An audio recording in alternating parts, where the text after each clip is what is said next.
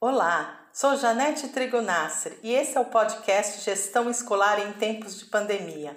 Como todos sabem, enfrentamos um sério desafio, o de minimizar os impactos para as políticas públicas e as incertezas frente a esta pandemia, que até junho de 2021 já ocasionou mais de 480 mil mortes em nosso país e que teve reflexos significativos na educação com a suspensão de aulas, necessidade de professores e alunos terem de se ajustar rapidamente às novas formas de ensinar e aprender. E agora nos traz o desafio do retorno às aulas presenciais. Para elucidar como isso se dá na prática, vamos conversar mais precisamente sobre gestão democrática e, para isso, temos como convidados a equipe gestora da Escola Municipal de Ensino Básico Construindo Sujeitos. Em primeiro lugar, sejam bem-vindos. Diretora Lindsay, o que pode nos contar a respeito da gestão escolar? Olá, eu que agradeço pela oportunidade de estar aqui. Infelizmente, vivemos sim esse momento de incerteza, insegurança e preocupação. É bem notável os efeitos né, e mudanças que vêm acontecendo nesse contexto pandêmico. É muita tristeza, são muitas perdas, mas temos que continuar, né? Bom, nossa escola funciona de forma democrática e participativa. Seguimos as orientações da Secretaria de Educação, embasadas na BNCC, que tem como objetivo potencializar e ajustar ações né, com a finalidade de tentar minimamente reduzir os impactos nos nossos alunos. Seguimos uma pedagogia freiriana que valoriza a interação entre professor, aluno e comunidade, mas temos nos proposto a usar com Vito Paro ao, ao afirmar que a escola é sim considerada uma empresa, né? Pensando nesse coletivo, no esforço humano, organizado e planejado né, pensando numa produção, num objetivo, na busca por um fim, né, numa realização. Assim, temos nos munido de estratégias, pensando no bem-estar e aprendizado do aluno de forma eficiente e eficaz, principalmente nesse, nesse momento híbrido. Né? Conciliar presencial e remoto não tem sido algo fácil. A gestão se preocupa principalmente com o professor, né? Não vamos negar que estamos cansados, exaustos ou frustrados com alguns objetivos não alcançados, mas temos resistido e junto nos fazendo mais forte. Temos esse objetivo, acreditamos ainda, né? temos esperança que tudo é possível, que esse fim tão distante pode logo chegar. Não vamos diminuir o caos, tudo o que aconteceu, mas temos esperança de dias melhores. E dessa relação entre professor e aluno, nada melhor que a coordenação para falar.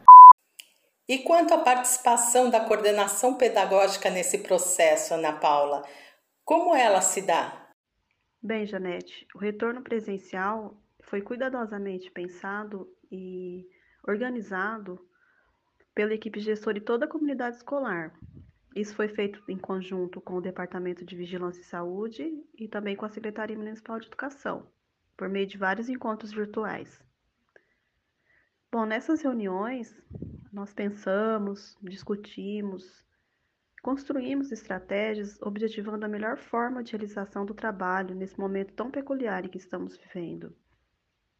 Nesse sentido, então, a coordenação pedagógica buscou realizar parcerias, é, por exemplo, com funcionários da própria escola que tivessem conhecimentos tecnológicos e pudessem auxiliar os demais colegas. Buscamos parceria também com outras escolas para o compartilhamento das ideias que elas estivessem desenvolvendo para o retorno presencial, com grupos de pesquisas de faculdades de educação para a partilha de conhecimentos e experiências, visando, entre outras coisas, a adequação do currículo né, para atender às novas demandas que esse momento exige como, por exemplo, a diminuição da carga horária presencial, é, a conciliação do ensino presencial com remoto, a introdução de novos conteúdos no currículo, como, por exemplo, estudos sobre a saúde física e psicológica dos estudantes na pandemia, e também com psicólogos. A gente buscou parceria com psicólogos com o objetivo de promover a saúde mental na quarentena. Isso foi feito por meio de palestras, lives, rodas de conversa, direcionada a toda a comunidade escolar. Professora Gisele, gostaríamos que fizesse suas considerações a respeito da gestão e dos desafios vivenciados.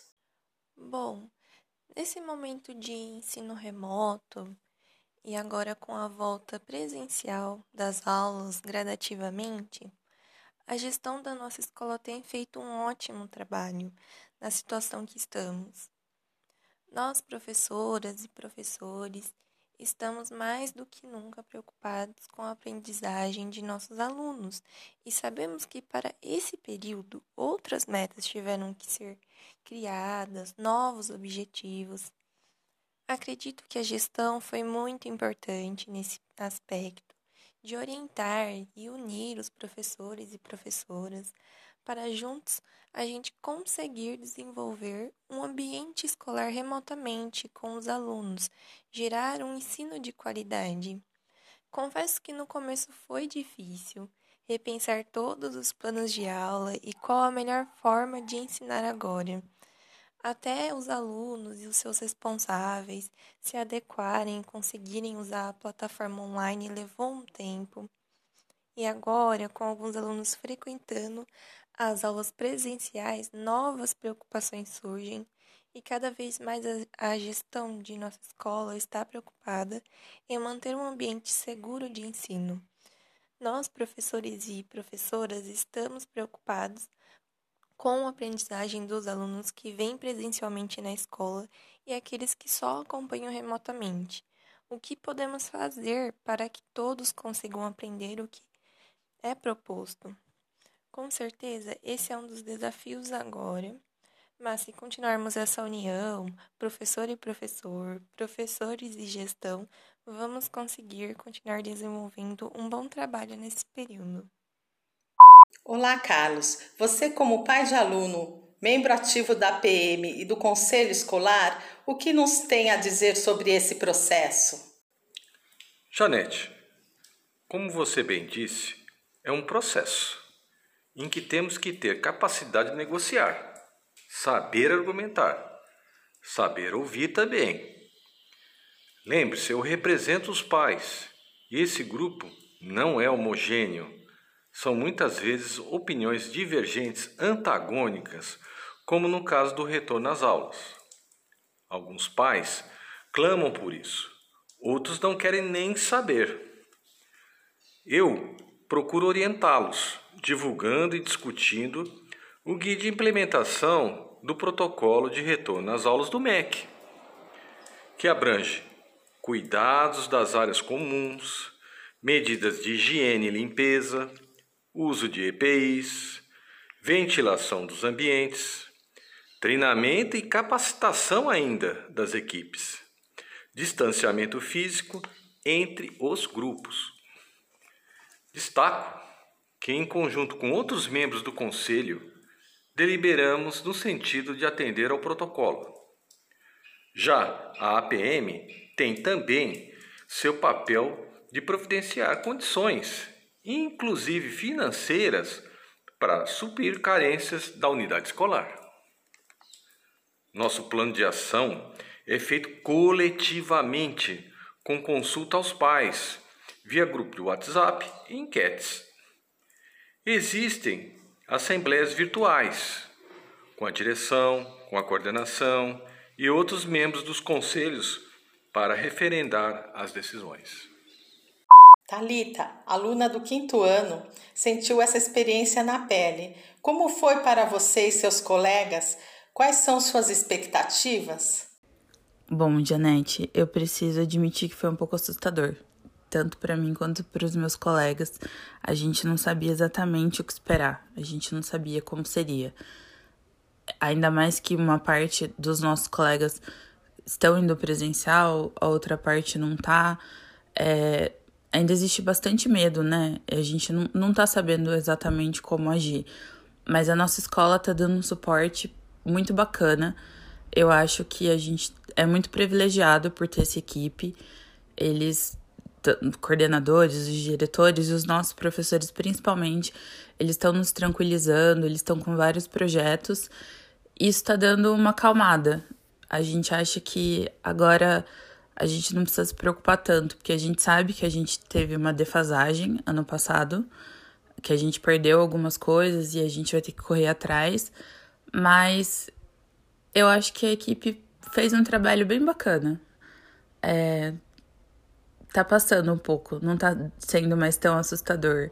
Eu acho que com o tempo a gente chega lá.